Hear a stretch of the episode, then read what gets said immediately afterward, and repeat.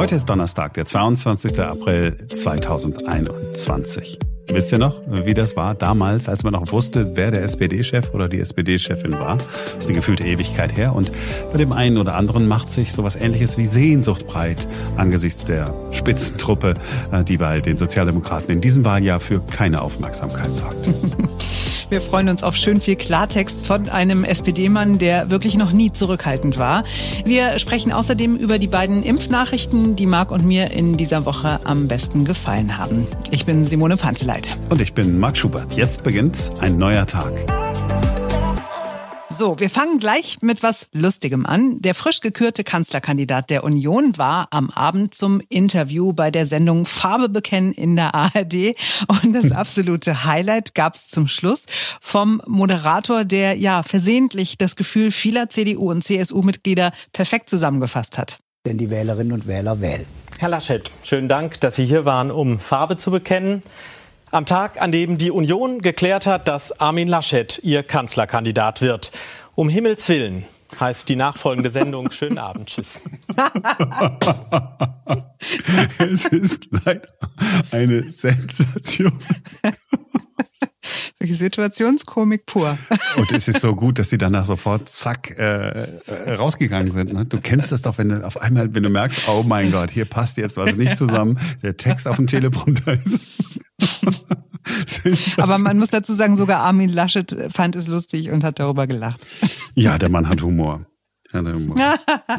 ja, hat er doch. Haben, Na, wir, nein, heute wird nicht über Armin Laschet gelästert. Okay. In dieser Woche nicht mehr. Alles klar. Ja, aber es ist äh, völlig unfair gewesen, was wir in dieser Woche gemacht haben, muss man ja ehrlich mal sagen. Also wir haben über Armin Laschet gesprochen und gelästert. Wir haben über Annalena Baerbock gesprochen, nicht gelästert.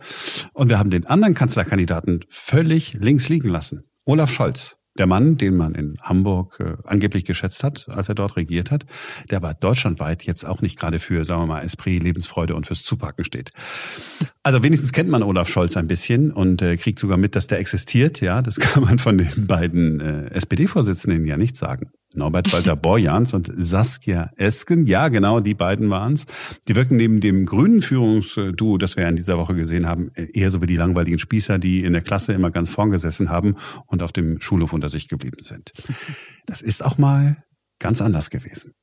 Ich bin darüber hinaus jetzt erinnert worden durch die ganzen Beiträge der Kollegen von der Regierungsfraktion an das gute Nachtlied, was ich meiner Tochter jetzt in den letzten Wochen häufig gesungen habe. Da da di da da da da da da da da da da. Ich mach mir die Welt wieder wieder wie sie mir gefällt. Ja, ja so ist es doch. Alles soll so bleiben, wie es ist. Alles ist wunderbar und gut. Das ist ein anderes Land offensichtlich. Ja.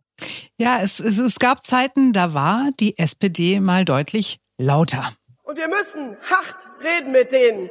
Denn die haben in der letzten Kurve schon nach Jamaika geplinzelt und Teilzeit, Vollzeit nicht mehr gemacht und die Solidarrente einen unschönen Tod sterben lassen. Ja, weil sie nämlich gedacht haben, sie brauchen uns nicht mehr. Aber die SPD wird gebraucht. Betschi, sage ich dazu nur. Und das wird ganz schön teuer. Betschi, sage ich dazu nur. Und das ist gut für Deutschland, sage ich dazu nur. Und darum muss es gehen. Keine Angst, sondern Selbstbewusstsein und ergebnisoffen. Dafür stehe ich und das verspreche ich. Und dafür werde ich mich einsetzen. In den ja, es gab Zeiten, äh, da wurde gesungen und da gab es krasse Sprüche und sehr deutliche Worte. Mhm.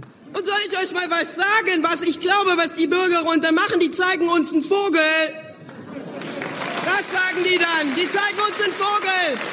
Und wisst ihr auch warum? Ah, ah, werden die Bürgerinnen und Bürger dann sagen, ach, die SPD, die macht jetzt nur noch Politik, wenn sie die absolute Mehrheit bekommt. Oder die SPD, die auf, äh, setzt auf ein wackeliges Linksbündnis, von dem wir, wie alle hier im Raum wissen, dass es momentan keine gesellschaftliche und keine parlamentarische Mehrheit hat. Das ist doch Blödsinn! Verdammt nochmal! Ja, ja, aber es gab ja, auch Kritik. Man vermisst es. Heute auf den Tag genau vor drei Jahren ist Andrea Nahles Chefin der SPD geworden. 66 Prozent damals hatten sich für sie ausgesprochen. Das damals zweitschlechteste Ergebnis, das jemals ein Parteichef eingefahren hatte. Nur Oskar Lafontaine war Mitte der 90er noch ein bisschen schlechter.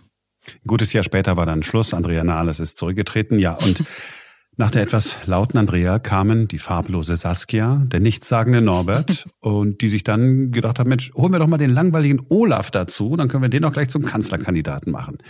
Die Umfragewerte sind unterirdisch, man spricht nur nicht mehr darüber, weil man sich dran gewöhnt hat. In einer Forsa-Blitzumfrage, die diese Woche gemacht worden ist, kommt die SPD wieder nur auf 13 Prozent. Sie hat noch einmal zwei Punkte verloren, trotz des Hickhacks bei der Union. Die Union ist um sieben Punkte abgestürzt und erreicht jetzt 21 Prozent. Die Grünen dagegen legen zu und erreichen 28 Prozent, also deutlich vorn.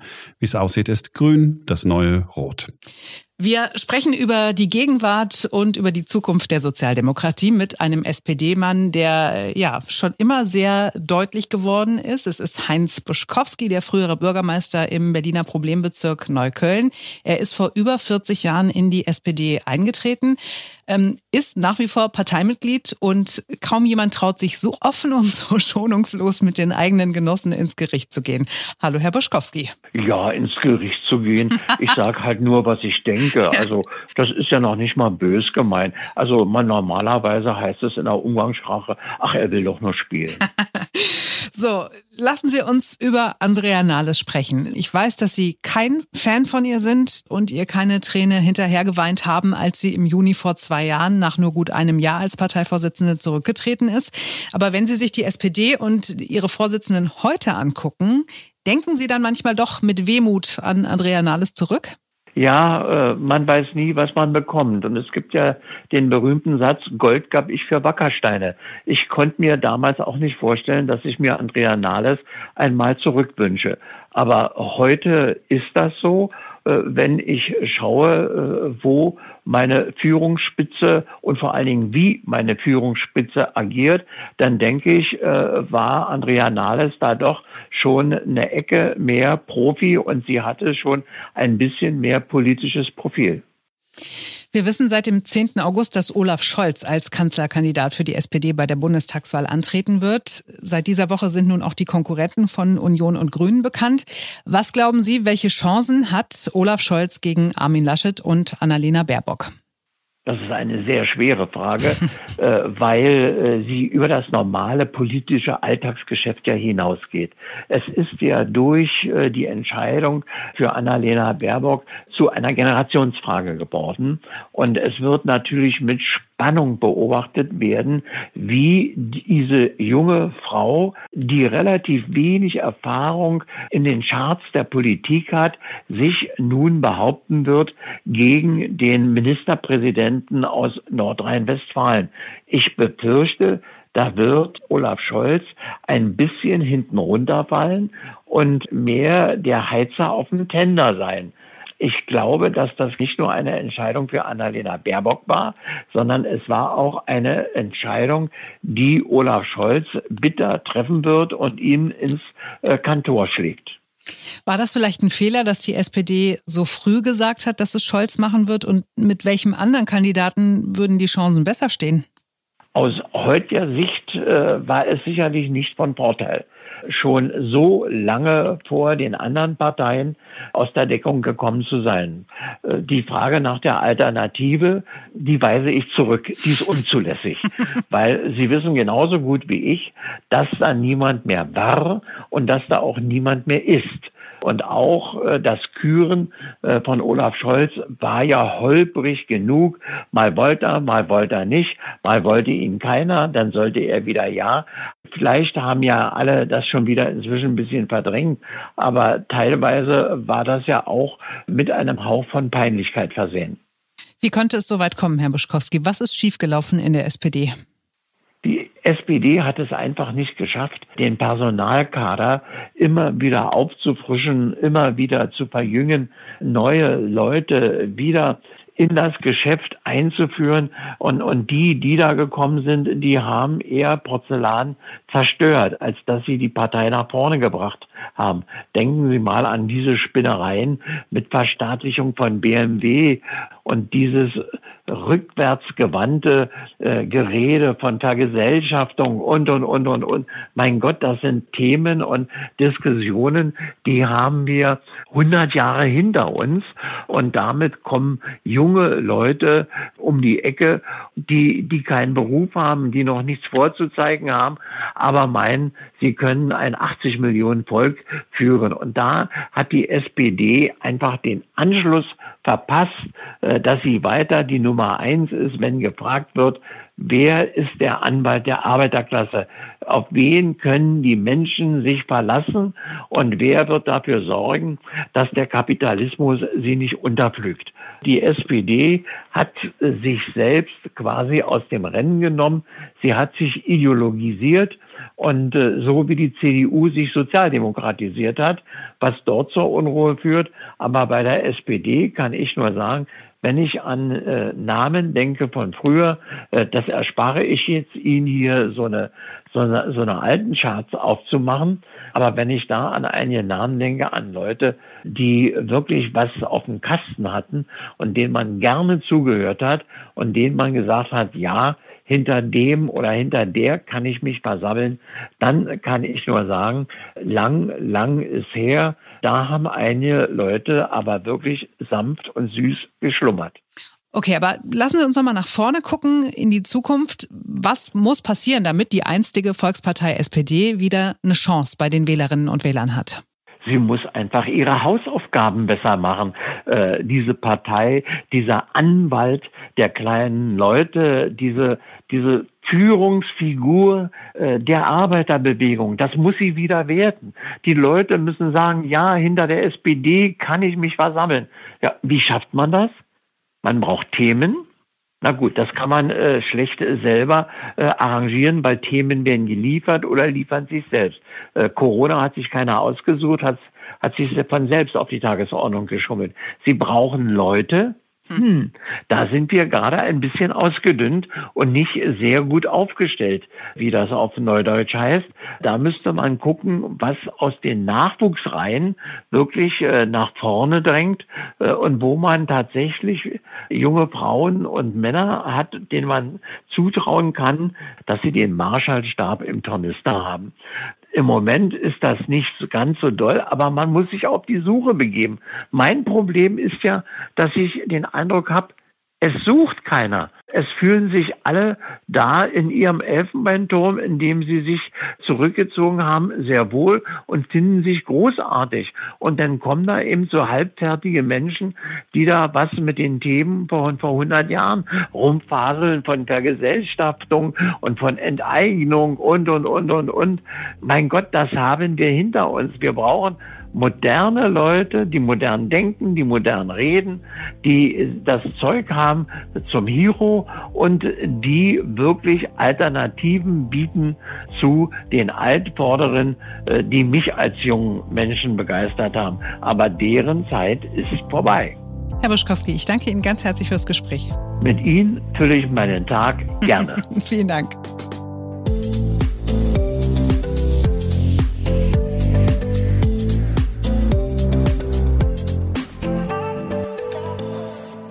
Simone. Ja, Marc. Hier ist deine Impfgeschichte der Woche, bitte. Ja, großartig. Kommt aus Bhutan, kleines Land zwischen Tibet und Indien. Es ist das Land, in dem Glück in der Verfassung garantiert ist. Jeder Einwohner hat ein Anrecht darauf, dass der Staat alles tun wird, um das persönliche Glück zu ermöglichen. Außerdem wird in Bhutan kein großer Wert gelegt auf sowas Weltliches wie das Bruttonationalprodukt. Stattdessen wird dort das Bruttonationalglück gemessen. Ist auch ganz gut so, denn äh, das Pro-Kopf-Einkommen in Bhutan ist nur ein Bruchteil dessen, was wir so haben. Aber in Bhutan darf man inzwischen ein wenig glücklicher sein als noch vor einigen Wochen, denn Bhutan ist Impfweltmeister geworden. Nahezu alle Erwachsenen sind gegen Corona geimpft worden. Dafür hat man keine zwei Wochen gebraucht. Okay, da wohnen auch nur 770.000 Menschen, aber ähm, man hat sie eben alle schon durchgeimpft und man hätte sogar noch früher mit dem Impfen anfangen können, hat aber den Impfstoff noch ein bisschen liegen lassen. Mehrere Wochen, um genau zu sein. Man hat sich nämlich für den 27. März entschieden, um damit loszulegen mit dem Impfen. Denn die Sterne standen dann so günstig, dass man gesagt hat, okay, das ist ein besonders glücksbringender Tag. Aber man muss dazu sagen, ein bisschen hat auch das Nachbarland Indien geholfen. Die haben nämlich den ganzen AstraZeneca-Impfstoff kostenlos zur Verfügung gestellt. Aber insgesamt finde ich das so geil. Dann sagt so, ja, haben wir schon den Impfstoff, aber wir warten mal noch einen Moment, weil kommt noch ein besserer Tag. Achte, jetzt kommt ein Witz. Da haben wow. die aber ganz schön Glück gehabt in Bhutan. Oh. Ha? Glück gehabt? Ich habe ganz doll gelacht, aber mehr so nach innen. Wahnsinn. So, jetzt kommt deine Impfgeschichte, Marc.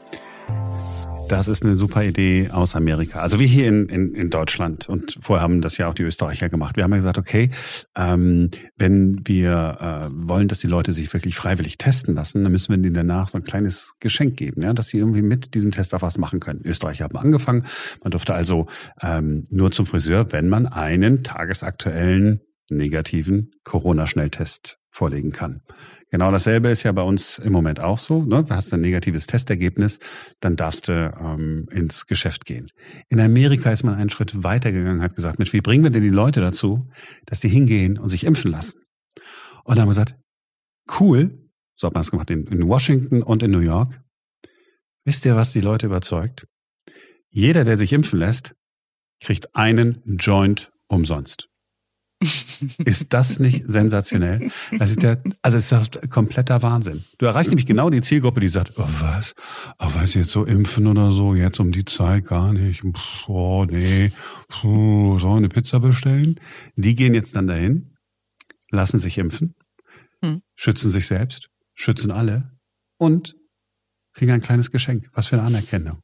Und da habe ich mir überlegt, ich habe ich hab ernsthaft überlegt, ich weiß, dass man das nicht machen kann falls wir jetzt irgendwann an den Punkt kommen, dass jetzt alle geimpft sind, die geimpft werden wollen, aber da sind noch ein paar, die wir überzeugen müssen. So Querdenker, Vollidioten, Schwachköpfe, ja. Mhm. Meinst du, man könnte die überzeugen, die sagen, pass mal auf, wenn du dich jetzt äh, impfen lässt, kommst mit dem Impfnachweis, wenn du rauskommst dem, aus dem Impfzentrum, steht da für dich die Kiste Bier. nee, glaube ich, glaub ich nicht. Die Deutschen sind einfach zu, zu uncool. Ja, nee. Nee, ich lass mich doch nicht bestechen. Nee, also Kannst ja ein Bier sonst wohin stellen? Das war auf Wenn gar keinen Fall. Um, muss ja nicht eine Kiste Bier sein. Können ja zwei Kisten Bier sein. Kann man noch den Joint nehmen? Wäre ich ja auch dafür. Und ich erspare dir die Frage, die da lautet, sag mal, hast du eigentlich schon mal gekifft? Weil ich weiß, die Antwort ist nein, natürlich nicht. Nein, noch nie in meinem ganzen Leben. Also tatsächlich habe ich mal dran gezogen, aber dann sofort wieder ausgepafft irgendwie, weil ich bin ja Polizistentochter. Mein Vater hat gesagt, ihr dürft so ziemlich alles machen. Aber Finger weg von den Drogen. Wenn ich das mitbekomme, dass ihr irgendwie mit Drogen hantiert, dann gibt es richtig Ärger. Und da hat er sich ein Bier aufgemacht. Mhm. Und deswegen hat die kleine Simone außer Alkohol und Zigaretten nichts, nichts eingeworfen, nichts zu sich genommen, nichts inhaliert. Mhm. Mhm. Und du weißt so, dass sowohl Alkohol als auch Zigaretten ungesünder ja. sind als Marihuana, weißt du. Ja, ja. Ich wollte gerade sagen, andere Länder, andere Sitten, aber ich lasse. Wobei, das führt mich zu meiner Geschichte aus Bhutan, die zweite, die ich kenne, noch kurz los. Ach was, noch eine. Weil ich das heute gelesen habe. Also ich habe mich ehrlich gesagt noch nie wirklich mit diesem Land beschäftigt, habe aber in dieser Woche gleich zwei Meldungen äh, über Bhutan gelesen, die ich sehr lustig fand. Und die zweite Geschichte, unabhängig vom Impfen, war, dass in Bhutan der Phallus als Schutzsymbol gilt und deshalb an Hauswänden angebracht wird. Steht für Fruchtbarkeit und soll böse Geister vertreiben. Daher kommen wir wieder zurück zu diesem äh, Bruttonational-Glück. Weil es ist ja ein großes Glück. Nee. Hm? Ich weiß nicht. Ich überlege. Ich habe mir dann überlegt, dass ich das total toll finde, dass so viele Schülerinnen und Schüler auch in Deutschland diese alte Tradition pflegen und ihre Schule auf diese Art beschützen wollen. Also besonders die Schultoiletten. Ach so, meinst du? ja, aus Versehen, natürlich. Ich glaube, die machen das mit voller Absicht. Die wissen es alle irgendwie und dann malen die halt die, die Schniedel. Wie dieser Buddhismus wirklich überhand nimmt. Wahnsinn. Ah, okay. Irgendwie entgleitet uns am Ende immer dieser Podcast, kann das sein? Ich kann ich nur sagen, schuld. diesmal hat es nicht an mir gelegen, wirklich nicht. Das liegt doch eigentlich irgendwie immer an mir, oder? Ja, aber beim Podcast ist nicht so schlimm. Die Leute können ja sagen, so, ich ahne, jetzt wenn die anfangen wieder so bekloppt zu werden, es ist gleich vorbei. Und das gibt man oder man macht einfach aus. Das könnte uns ärgern, aber es ist halt, das ist halt das, das Recht, das wir unseren Hörern zubilligen. Man muss uns nicht bis zum Ende hören, man kann aber. Gut, aber wir könnten uns auch einfach Mühe geben, morgen am Freitag in der Folge einfach noch ein bisschen straighter, ein bisschen seriöser, ein bisschen weniger albern zu sein. Also ich, ich schreibe mir das persönlich auf meine Fahne. Ja. Mal gucken, also, ob es klappt.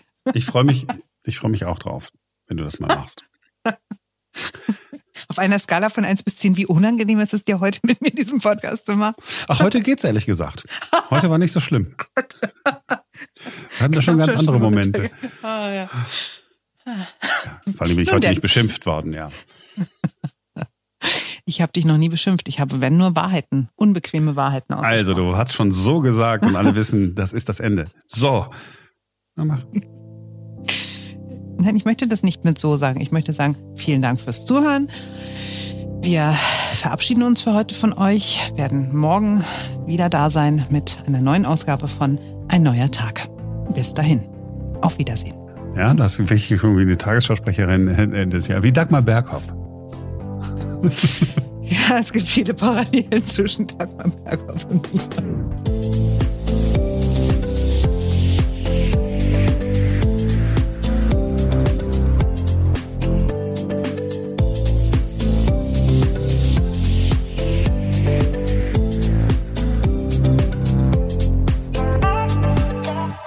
Du könntest übrigens auch mal anfangen, ne? Ich muss ja nicht immer das sagen. Heute ist Donnerstag, der 22. April 2021.